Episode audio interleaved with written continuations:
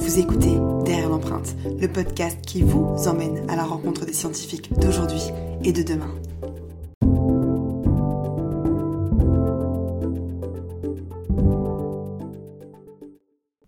Bonjour, vous êtes avec Yousra et aujourd'hui je me trouve en plein centre de Paris dans le 5e arrondissement. À l'occasion du festival Paris Science pour lequel j'ai été jury cette année, je vous emmène à l'Institut de physique du globe, lieu rattaché à l'Université de Paris qui est dédié à l'étude de la Terre et des planètes.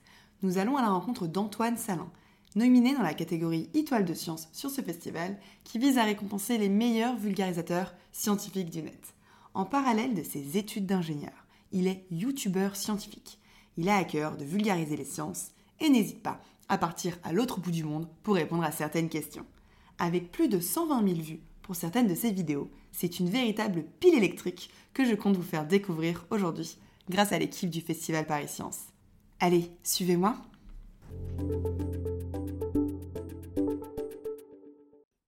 Bonjour Antoine. Bonjour Yusra. Merci d'avoir accepté notre invitation. Euh, ici en plus euh, dans la médiathèque de l'Institut euh, physique du Globe, un lieu assez emblématique de la physique à Paris. Je voulais commencer cet entretien par la question habituelle, c'est-à-dire c'est quoi ton job D'après beaucoup de gens, c'est pas un vrai job, ça je peux te le dire, mais le, mon métier c'est que je suis vulgarisateur scientifique. Je sais que ça gêne beaucoup de gens de dire youtubeur, mais si, si, je suis youtubeur, je fais des vidéos sur YouTube de vulgarisation scientifique et j'ai fait une formation d'ingénieur. On va partir de la base, du commencement. Euh, comment tu t'es intéressé aux sciences euh, euh, parce que tu as fait des études de physique, mhm. si je ne me trompe pas. c'est venu à quel moment dans ta vie? Ah, Moi, je me souviens quand j'étais petit d'être fou de C'est pas sorcier. Moi, il y a une réponse à cette question c'est C'est pas sorcier. C'était ouais, France 3 à 17h, au moment du goûter, pendant toute mon enfance. Et je pense que ça a vraiment joué un rôle déterminant dans le fait que j'aille vers des études scientifiques. Et c'est aussi un, rôle que j'aimerais avoir pour euh, les futures générations. Donc, euh, ça s'est construit assez rapidement, en fait. Très vite, tu as su que tu voulais faire des sciences. Au lycée, collège, tu étais plus intéressé par ces disciplines-là. Ouais, et pourquoi la physique? Eh ben, C'est une bonne question. En fait, euh, moi, j'ai d'abord choisi l'école où je voulais aller. Je voulais aller à Lausanne, en Suisse. Et puis là-bas, on avait le choix entre 11 ou 12 facultés, je crois. Et puis moi, j'adorais ma matière préférée au lycée, c'était la physique-chimie. Et là-bas, il, y avait plusieurs facultés, dont la faculté de physique et la faculté de chimie. Et je me rappelle à ce moment-là que je n'avais pas bien réussi à comprendre la différence entre la physique et la chimie. Et donc j'ai dû me replonger dans le programme pour voir quel chapitre m'avait le plus plu et euh, qu'est-ce qui était de la physique, qu'est-ce qui était de la chimie. Puis comme ça, je me suis rendu compte que ce que j'avais le plus aimé, c'était la physique. Et c'est quelque chose que j'ai euh, adoré. Mais tu sais, si je devais le refaire, je sais pas si j'aurais fait de la physique parce que Maintenant que je fais de la vulgarisation, le truc qui m'intéresse le plus, je crois que c'est les sciences de l'environnement et la biologie. Mais finalement, en faisant de la physique, tu peux quand même euh, raccrocher le wagon, quoi. Ouais, ouais, ouais. ouais. Enfin, je trouve que la physique est quand même une des disciplines les plus difficiles à vulgariser, expliquer, parce qu'il y a une grosse partie de la physique, notamment la physique des particules et euh, euh, quantique, qui est très fondamentale, qui est difficile à expliquer. Mhm. je veux dire, même moi qui avais une formation lycéenne de scientifique, c'est des choses que, je, que j'ai du mal à comprendre. Ouais. Comment tu t'es dit partir de là pour essayer de, devenir vulgarisateur? Comment le cheminement s'est fait? Alors moi j'ai toujours fait beaucoup de vidéos. C'est-à-dire que même quand j'étais au collège, je faisais déjà des vidéos avec mon meilleur copain qui s'appelle Julien. Et on en a fait à fond. Quand on était au, collège, on avait fait de l'animation en stop motion. Après, on faisait des vidéos de jeux vidéo. On a fait des, vlogs sur Minecraft. Et puis, euh, je savais que je voulais faire de la vidéo. Je savais que je voulais continuer. Je savais aussi que je voulais faire une carrière scientifique. Et je me suis dit, ah, ça peut être intéressant. Et euh, j'ai toujours aimé expliquer. Euh, pour mes parents, je suis un peu euh, monsieur je sais tout qui essaye toujours de raconter son truc et tout. Je me suis dit, mais ça peut super bien marcher. Je peux vraiment allier ma passion pour la vidéo, pour la production vidéo et pour la science. Et c'est vrai que je me suis reconnu dans les deux. Et pour moi, ça m'intéresse autant d'aller explorer des domaines scientifiques que aussi réfléchir à comment le mettre en image et aussi cette démarche artistique. Donc on va passer à notre partie un peu vie ma vie de tous les jours euh, de scientifique. Ta journée type, elle se décompose comment Ça n'existe pas les journées type. Euh, non, vraiment, j'ai une routine assez euh, catastrophique. Alors moi, j'habite à Lausanne, en Suisse, et tout s'articule autour d'une rue qui s'appelle le boulevard de Grancy. Je connais pas du tout. non, et j'habite sur cette rue, donc je me lève, je vais chercher mes pains au chocolat, et je vais dans mon studio qui est un peu plus loin sur cette rue. Et donc là-bas, je travaille pas seul, je suis avec d'autres gens dans le dans l'atelier et c'est un endroit qui me tient très à cœur parce que avant je travaillais depuis chez moi euh, comme tout le monde pendant le Covid Et puis euh, au bout d'un moment, je me suis senti un peu restreint parce que pour faire de la vidéo, j'aime bien pouvoir euh, construire des machins, bricoler, faire des petites maquettes, etc., en foutre partout. Et c'est vrai que dans ce, cet atelier, j'ai vraiment la liberté de, de, mettre le bazar et puis de ranger, etc., alors que pour mes colocs, je crois que ça leur ferait pas plaisir. Non, je pense pas. Ouais. Et donc, je passe beaucoup de temps dans cet endroit que je partage avec d'autres artistes et, et, des architectes. C'est le studio Versus, c'est ça? Ouais, le Versus, c'est le, le nom de mon entreprise. Ouais. Et en fait, je travaille seul dans ce lieu, mais j'ai une équipe aussi. Euh, ils travaillent tous euh, chacun de notre côté. Et donc, en général, on se passe un petit coup de fil le matin pour voir euh, qui est sur quoi. Il y a Joseph qui est journaliste et qui travaille sur les textes. Et puis Hugo qui est arrivé récemment, qui lui est vraiment plus sur la vidéo, le montage, etc. À côté, moi, j'ai mes études, donc euh, parfois, il y a certains jours où je dois aller à l'université. Quand même. Ouais, et puis euh, j'essaye de faire mes vidéos YouTube. Et puis j'ai cette entreprise Versus qui produit des vidéos de vulgarisation pour des clients. Donc on a aussi euh, tout le taf d'appeler nos clients. On travaille beaucoup pour Veolia, Orange en ce moment, etc. Donc faut les appeler, est-ce que ça va Est-ce que vous avez des retours sur la vidéo Donc euh, ouais, c'est assez chaotique. Et puis je voyage aussi beaucoup. Pour tes expés notamment. Pour mes, euh, pour mes vidéos. La raison, c'est que je voyage parce que j'aime voyager. Et j'ai cherché un métier qui me permettait de Ouais, voyager euh, dans le cadre de mon travail. Donc ouais, je voyage aussi pas mal. Et je suis aussi beaucoup, beaucoup à Paris. Je viens à Paris quasiment une fois par semaine. Donc la réalité, c'est que normalement, le- je suis censé aller au studio. Mais entre euh, la moitié de la semaine où je suis à Paris, les journées où je vais à l'université pour étudier et les moments où je suis en voyage, en fait, c'est moins d'un tiers de, de mes journées. Et finalement, tes journées se suivent mais ne se ressemblent pas trop, quoi. Ouais, non, c'est c'est génial dans le- dans l'entrepreneuriat, ça. Tu peux nous expliquer un peu plus euh, ton rôle euh, euh, auprès de d'autres sociétés? Tu leur apportes quel type d'expertise, toi? Pour moi, il y a deux choses. Il y a le fait que euh, on a appris à, à manier YouTube, on a appris les codes de YouTube. Enfin, on est des gosses d'Internet, quoi. Donc, Ouais. on, on a l'habitude de cette grammaire-là que plein d'entreprises euh, n'ont pas, surtout s'ils sont plus vieux. Pas que tous les vieux ne connaissent rien à Internet, mais en général, euh, les plus jeunes, on est plus à l'aise avec ça quand même. Et ensuite, je pense qu'il y a ce journalisme scientifique où ils savent que euh, s'ils bossent avec nous, ils vont avoir un truc rigoureux, recherché. Et, euh, et je pense qu'ils voient dans la vulgarisation scientifique un moyen de vraiment créer un levier de valeur en fait euh, où en expliquant ce qu'ils font ils se placent comme des experts de leur domaine Oui. et sans aller forcément avoir besoin d'aller faire de la pub pour un produit pour un truc juste expliquer ce qu'on fait ça montre que un ils sont très calés dans leur truc et deux ils ont la volonté de parler avec le public sans avoir besoin de euh, tordre euh, ce qu'on va raconter ou de mettre en avant un produit quoi. Sans forcément vendre, mais plutôt expliquer la Ouais. démarche et euh, être un peu pédagogue au final. Euh. ouais. On va revenir aussi sur ce que tu disais par rapport au voyage. Mhm. Tu as notamment été connu euh, sur YouTube pour ta série XP que tu as fait en collaboration avec le Centre national de cinéma et de l'image, Ouais. si je me trompe pas. Ouais, c'est ça, l'image Euh, tu- animée. Ouais, tu peux nous expliquer un petit peu le concept de ces expés Parce que Mm. les sujets étaient variés, des aurores boréales au volcan. euh, euh, comment t'es venu l'idée Comment t'as mis ça en place Et euh, quel est ton ressenti aujourd'hui vis-à-vis de ça? Bah ça c'est vraiment mon, mon bébé. hein. Cette série-là, euh, c'est vraiment le truc qui me tient énormément à cœur. Mon objectif de vie, ce serait pouvoir de vivre d'XP, ne faire que XP et me mettre à fond sur des sujets pendant un mois, deux mois, trois mois, en faire une vidéo, en faire un voyage et puis ensuite passer à un sujet différent. Cette série, c'est la science à l'épreuve du terrain, c'est du voyage de l'aventure pour euh, aller vraiment expliquer la science au plus proche du terrain. Donc en général, c'est dans le cadre d'expéditions scientifiques, pas tout le temps. Parfois, c'est juste moi qui pars et qui rencontre des scientifiques sur place. Et mon idée avec cette série-là, c'est qu'en créant une, vraie aventure, j'arrive à créer l'engagement, j'arrive à, faire sortir la science des laboratoires et à la rendre euh, cool et euh, divertissante et, marrante à regarder. Donc euh, c'est vraiment ça, c'est des aventures scientifiques. Au départ, cette série, elle vient de... Moi, c'est vrai, c'était vraiment mon rêve. J'avais ce programme en tête depuis des années et des années. Et si je peux le lancer, c'est grâce au CNC qui euh, m'offre le grant de CNC Talent. Euh, la première fois, c'était en juin 2020 et la seconde fois, c'était euh, en 2021. Entre-temps, ils ont créé un- une bourse qui s'appelle CNC Savoir et Culture qui est dédiée à la vulgarisation, pas forcément scientifique, mais vulgarisation dans l'ensemble.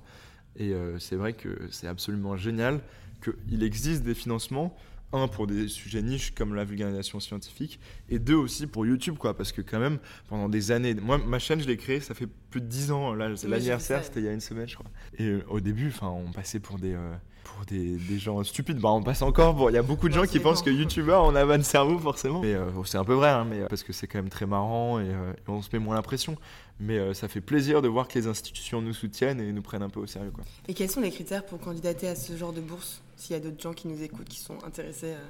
Pour candidater à la bourse du CNC, il faut soit avoir gagné un prix dans un festival pour une vidéo, soit euh, avoir 10 000 abonnés sur YouTube. Donc ils demandent un peu ce... Tu vois, tu, tu peux pas être euh, débutant, débutant. Donc il faut que tu aies fait un petit peu tes preuves, mais enfin, c'est accessible, accessible, ça reste. Euh, je veux dire, à l'époque, moi je connaissais rien à l'audiovisuel, j'avais jamais été payé pour une vidéo dans ma vie. J'étais pas professionnel, mais j'avais quand même un petit peu d'expérience en tant qu'amateur.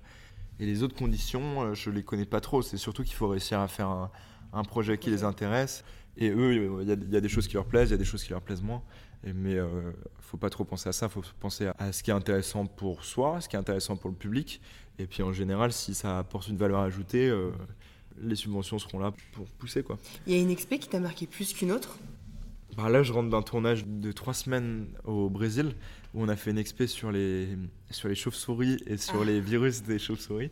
Et c'était absolument euh, exceptionnel. J'ai fait des rencontres c'est vrai que toutes les expés que j'ai faites étaient euh, passionnantes d'un point de vue de voyage. J'adore voyager et j'ai aussi pensé cette série. Il faut, être honnête, hein, parce que euh, ça me permettait de voyager et de faire des vidéos. Et là, j'ai trouvé qu'en plus de ça, en plus que ce soit passionnant d'un point de vue scientifique, il y avait une dimension humaine. Enfin, j'ai vraiment l'impression de m'être fait des vrais amis auprès des scientifiques qu'on a rencontrés sur place. Et il y a des rencontres qui m'ont beaucoup touché. Euh, généralement, tu es bien accueilli par les scientifiques quand ils te, Franchement, tapent à la porte. Ouais, ouais c'est dingue. C'est dingue. Je pense qu'il y a il y a un manque d'attention assez généralisé dans, dans, le monde de la recherche. Tout le monde fait des trucs géniaux, c'est-à-dire qu'il n'y a pas que les meilleurs scientifiques, tout le monde vraiment fait des trucs de dingue. Personne ne comprend rien à ce qu'ils font. Ils n'ont aucune attention médiatique, c'est-à-dire que s'ils ont un article une fois par an euh, par euh, le journal de l'université, c'est déjà bien. Et euh, donc quand toi, tu arrives avec du public et une envie d'apprendre ce que eux font, en général, ils sont vraiment très heureux de t'accueillir. Et je vais te dire, je pense que j'ai déjà interviewé peut-être une cinquantaine de scientifiques dans ma vie. Donc plus que moi déjà. Ouais, je crois qu'il n'y en a jamais un qui m'a dit non, de, toute ma vie. C'est dingue, hein Non, c'est cool, hein Ouais, c'est cool. Il y a déjà des gens qui m'ont dit, ah, j'ai pas le temps, j'ai pas l'agenda, mais euh, qui me proposaient des dates euh, juste qui me convenaient pas. Mais vraiment, il y a une envie de communiquer vraiment généralisée chez les scientifiques. C'est juste que c'est pas leur priorité. Ils ont plein d'autres trucs euh, à faire plus urgents et, et ils n'ont pas tout le temps la possibilité de le faire. Mais globalement, ils ont envie de partager à fond, quoi. Parce qu'on en a beaucoup parlé avec d'autres scientifiques qui expriment le fait d'avoir des difficultés aussi à communiquer. On n'a pas trop de cours de communication quand on a un parcours euh, euh, licence, master, doctorat classique. Au CNRS, je pense qu'on leur apprend pas non plus trop ça. Toi, tu as l'impression d'avoir euh, eu la chance en école d'avoir des clés pour réussir à exprimer certains sujets Non, j'ai vraiment l'impression que l'université, ça m'a rien appris là-dessus. Moi, j'étais donc à, l'école polytechnique fédérale de Lausanne, le mhm. PFL à Lausanne. Et euh, du coup, et on a eu une éducation assez euh, spécialisée. On faisait des, des, maths de la physique, des maths de la physique, des maths de la physique. On avait un cours qui était une humanité, mais euh, c'était vraiment. si on y allait, c'était déjà pas mal. Quoi. Et non, je pense pas que j'ai reçu ça de YouTube. Je pense que j'ai reçu ça de moi, mon intérêt personnel à côté. Et, de YouTube, pardon. J'ai pas reçu ça de l'UPFL, mais mais c'est moi YouTube qui m'a appris ça. Et je comprends tout à fait les scientifiques qui, euh, qui font ça. Mais, mais il se passe un truc, j'ai l'impression quand même que les universités commencent à réagir un petit peu.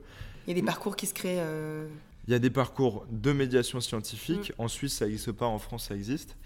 Euh, mais il y a aussi des, tu vois, des petites formations. Je sais que moi, j'enseigne à, l'Université de Lausanne un workshop dédié à apprendre la vulgarisation scientifique aux doctorants de cette école et on s'éclate, on s'éclate. Et eux sont hyper demandeurs, ils n'ont mm. pas beaucoup de temps, mais dans le temps qu'ils ont, euh, ils sont hyper demandeurs et c'est vraiment c'est l'éclate euh, de faire ça parce que je leur apprends les bases de la vulgarisation scientifique et en même temps, sur ces quatre semaines, on les applique à créer une vidéo rapidement à l'iPhone et en quatre euh, workshops de deux heures, j'ai l'impression que eux captent un petit peu les bases et surtout à la fin ils ont ces vidéos qu'on poste sur la chaîne YouTube du labo et c'est trop bien. Et tu sais parfois il y, a des, y a des trucs qui me touchent vraiment parce qu'en fait ces doctorants quand ils écrivent le script pour que le grand public les comprenne, parfois j'ai l'impression qu'ils comprennent des choses sur leur thèse parce qu'ils sont obligés. Je leur dis non mais il faut simplifier, il faut simplifier.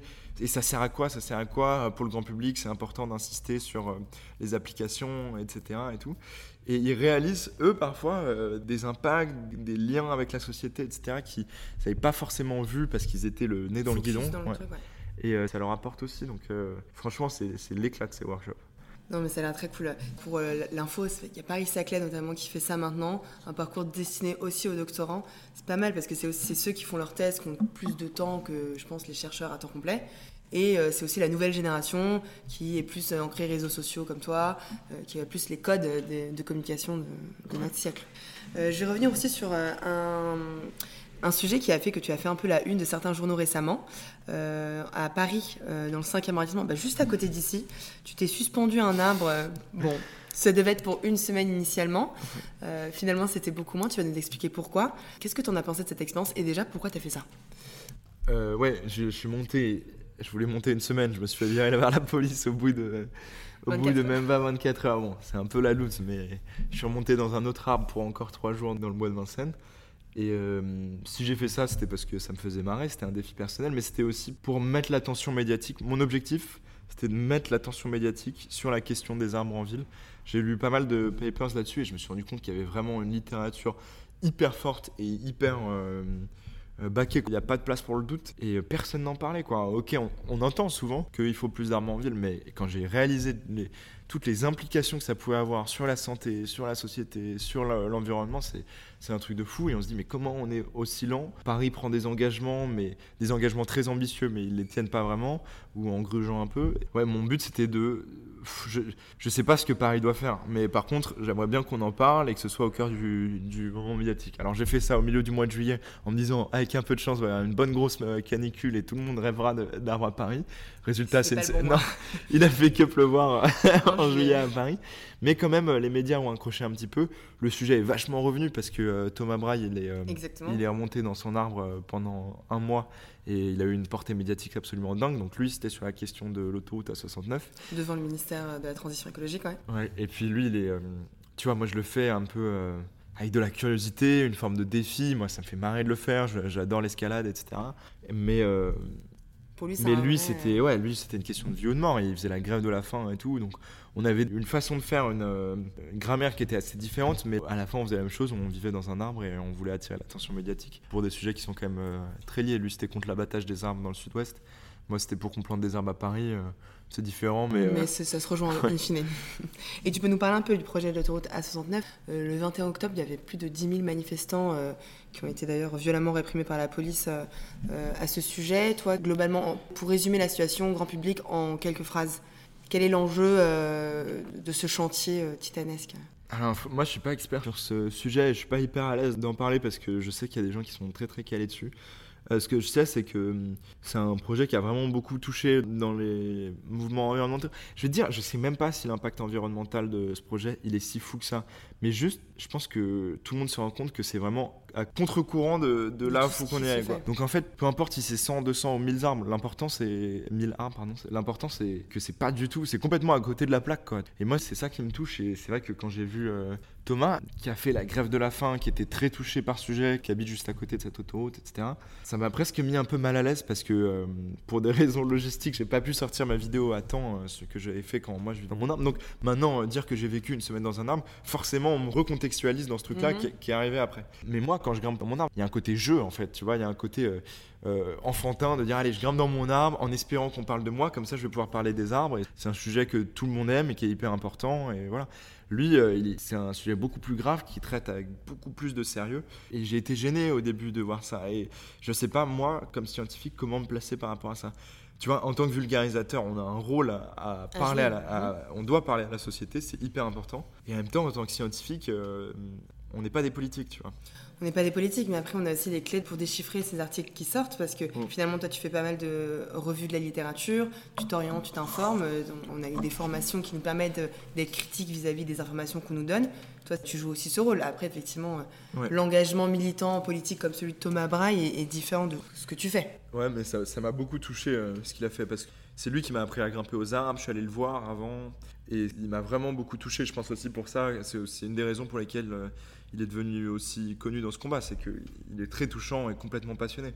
Mais ouais, on, est en démocratie, donc en démocratie, ma voix de scientifique sur les questions politiques, elle pèse une voix, comme ta voix pèse une voix, et comme celle de chacun des auditeurs pèse une voix. Donc ma voix ne doit pas compter plus que les autres. Et en même temps, c'est vrai que euh, par notre formation, je sais lire un papier scientifique, et par exemple, je comprends l'anglais, il y a beaucoup de cette littérature qui est en anglais, et peut-être qu'on peut apporter quelque chose. C'est vraiment dur de se placer. Je pense que les scientifiques doivent parler à la société, mais on ne doit pas dire ce que les gens doivent faire. On doit donner tous les éléments le plus clairement possible. Et en même temps, à la fin, euh, on est en démocratie, donc c'est à chaque citoyen de savoir euh, ce que l'État doit faire. Comme j'en parlais avec une experte euh, du GIEC, c'est aussi faire l'état de la science. Et ensuite, c'est au gouvernant de, de prendre les décisions qui vont dans un sens voulu généralement par les scientifiques, mais sans, sans donner d'injonction. On va revenir sur aujourd'hui, tu as 24 ans. Est-ce que tu as des regrets en particulier? Et si tu devais t'adresser à Antoine, qui avait 10 ans de moins. Qu'est-ce que tu me dirais? Déjà, je suis quand même très content de, du parcours que j'ai eu parce que c'était mon rêve de gosse d'être youtubeur et puis maintenant c'est mon métier donc c'est vraiment génial. Des regrets, mais euh, j'ai eu tellement de chance dans mes projets, euh, avoir des regrets ce serait presque méchant. Ou alors un conseil par rapport à quelqu'un qui voudrait se lancer, qui serait plus jeune, qui voudrait faire des sciences, euh, mais il ne sait pas hmm. trop dans quel contexte, qu'est-ce que tu lui dirais? Je pense que il y a plein de trucs qui font hyper peur. Enfin, tout le monde a des crises de légitimité, surtout dans ces âges-là. Et il euh, faut se rendre compte que tu n'as pas besoin d'être euh, un étudiant excellent pour devenir un scientifique. Pour faire un doctorat, euh, t'as pas besoin d'être euh, le meilleur de ta classe de seconde. T'as juste besoin d'aller dans une direction, d'être à peu près sérieux, et tu peux faire des conneries. Moi, j'ai redoublé euh, ma première année dans mes études. J'ai raté vachement de cours dans mon master. Mon master est censé durer un an et demi. Ça fait trois ans que j'ai commencé quand même. et tu vois, tout le monde me voit comme le scientifique. Je veux dire, mes études, elles doivent durer cinq ans. J'ai déjà commencé il y a huit ans. Il y a un moment. tu vois, je suis pas le bon élève. Je suis pas un intello. J'aime bien ce que je fais. Et c'est vrai que si j'avais pas aimé, ben, ça aurait pas marché mais chill quoi. Faut à la fois pas se mettre la pression et en même temps pas avoir peur, tu vois. Il faut bosser tranquillement. Pas besoin de bosser comme un malade. Bosser du lundi au vendredi de 8h à 18h. Puis avancer dans une direction. Je pense qu'il y a un truc qui est assez dur que je vois autour de moi, c'est qu'il y a des gens qui savent pas ce qu'ils veulent faire. Et euh, moi j'ai des amis, ils savent pas ce qu'ils veulent faire. Et ils savaient pas quand ils étaient en terminale. Peut-être qu'ils savaient et ils ont un peu oublié, mais. Et ils arrivent à la fin de leurs études, ils sont ingénieurs, ils peuvent décrocher un job en claquant des doigts. Pourtant, ils savent toujours pas ce qu'ils veulent faire. Et c'est hyper dur. Et en fait, si tu sais ce que tu veux faire quand tu es jeune, et c'est un pouvoir de malade. Chaque pas, tu vas le faire, il va dans la bonne direction. Mm, mm. Alors que tu as plein de gens qui font des pas un peu dans toutes les directions, qui mettent la même énergie que toi, mais qui du coup avancent moins.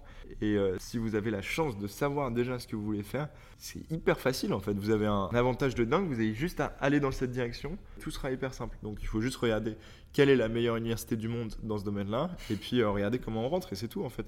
Et si vous savez déjà ce que vous voulez faire, il n'y a pas de raison que vous rentriez pas. Donc... Et puis pour ceux qui savent pas, euh, c'est pas grave non plus, il faut juste choisir un truc quoi, et avancer. Euh, c'est le moment de te poser cette fameuse question de fin de podcast, on touche un peu à la fin de l'épisode. Est-ce que tu aurais une anecdote scientifique assez drôle à partager à nos auditeurs? Alors ouais, je peux te raconter celle de, du tournage au Brésil parce que, en fait, je sais même pas, il nous arrivait tellement de conneries dans ce, dans ce tournage que je pourrais tout raconter. Mais euh, j'ai un souvenir en particulier. Mais en fait, c'est même pas. Il n'y a, pas de chute, hein. je, je, le dis d'avance, hein, comme ça. Pas de, je déçois personne, mais. Pas Mais c'était une journée complètement euh, malade. On atterrit euh, au milieu de l'Amazonie, on prend l'avion parce que c'est le seul moyen de se déplacer là-bas, il n'y a pas de route. On arrive au milieu de l'Amazonie et nous on retrouve à, l'aéroport un scientifique qui s'appelle Thiago qui étudie les chauves-souris au milieu de l'Amazonie. Et il nous emmène et il nous dit voilà, préparez-vous, après-demain, on va aller chercher des chauves-souris, on va prendre des prélèvements parce que eux, leur objectif, c'était de voir si elles avaient euh, certaines formes de virus. Ils cherchent notamment s'il y a des chauves-souris qui ont des formes de Covid-19 ou des virus qui sont encore euh, non identifiés. Et donc, euh, on doit aller dans une grotte au milieu de l'Amazonie. Ok, d'accord, super. On le retrouve, on prend cette route, c'est complètement dingue. Puis l'Amazonie, elle est pas du tout comme on l'attend parce que, en fait, c'est des champs. es au milieu de l'Amazonie, il n'y a même pas de route pour y aller, mais il y a des champs partout. tu te dis, mais c'est dingue, quoi. Il y a du cacao partout. Et lui, il est là, ah ouais, non, mais c'est horrible. Euh, et sa femme, qui est aussi euh, cherchée dans son labo, dit ouais, bah ouais, c'est horrible. Et en même temps, on discute avec elle et on va vers une cabane où des gens habitent qui sont euh, cultivateurs de cacao. Et en fait, c'est la famille de l'oncle de cette fille qui est chercheuse. Et tu sais, tu te dis, ah, mais c'est tellement compliqué, quoi. tu vois, elle étudie comment on peut faire pour protéger la nature. Et en même temps, si elle peut faire des études, c'est parce que c'est son oncle qui a coupé des arbres de 500 ans. Pour planter du cacao, qui vend son chocolat à Nestlé, son cacao à Nestlé, et qui finance le fait qu'elle ait fait des études qui va lui permettre d'apprendre à protéger l'Amazonie. Et donc, euh, tu vois, quand tu arrives là, tu te dis, ah ouais, d'un coup, c'est moins facile de regarder ces galères, leur dire, quoi, vous avez coupé des arbres, déforestation? Ouais, ok, moi, je bouffe du chocolat euh, dans mes pains au chocolat le matin, quoi. C'est hyper complexe et on discute avec eux, et en fait, on commence à parler avec tout le monde dans le village parce que on a lu un paper dans lequel il parle d'une grotte où Thiago n'est jamais allé et qui serait dans la région. Donc on parle à tout le monde, etc. On cherche, on cherche. Puis il y a un gars qui me dit Ouais, il y a une grotte là, dans la forêt, derrière mon champ. On traverse mon champ, on fait gaffe, il y a des serpents et tout. On y va. Le soleil commence à se coucher parce que tu vas les chercher de nuit, les chauves-souris. Donc pas très rassurant d'être dans l'Amazonie euh, de nuit. On est là, la machette, à chercher le, truc. On passe euh, deux heures. À... Attends, j'ai trouvé. Ah non, c'est juste un caillou. Bon, ok, on trouve une grotte. Et là, t'as un trou béant qui fait la taille de la table qui est devant nous, euh, peut-être de 2 mètres de diamètre, qui apparaît au milieu nulle part dans la jungle. Et il y a Thiago qui crie I found it, I found it. Et du coup, on commence à courir. On trouve ce trou béant qui fait peut-être, je sais pas, 10 mètres de profondeur. Ouais, et il met une corne, tu vois. Alors moi, je peux dire que maintenant, je suis formé à la sécurité, hein, parce que maintenant que j'habite dans les arbres, euh, les cordes, les baudriers, les grilles, l'assurage, je m'y connais super bien. Et donc là, il n'y a aucune forme d'assurage, il faut juste tenir la corde avec les, mains et on descend. Et il me dit, vas-y, descends aussi, Antoine. Je dis, mais t'es fou, en fait, Thiago, jamais je descends là-dedans. Et quand lui, il descend, t'as des milliers de chauves-souris qui sortent du trou parce que bah, les dérange, tu vois. Bon, bah, d'accord et tout. Et je descends, il fait nuit ma lampe frontale elle s'éteint. Je me dis, oh là là, super. J'arrive en bas du trou. Je me dis, mais c'est quoi ce bordel? C'est quoi ce bordel? Il y a des chauves-souris partout. Et lui, je le vois, il est avec son filet en train d'essayer d'attraper des chauves-souris pour les ramener au labo. Et euh, je dis, mais Thiago, mais t'es malade en fait. en fait, ton métier est complètement fou en fait. Ouais, non, mais c'est dingue.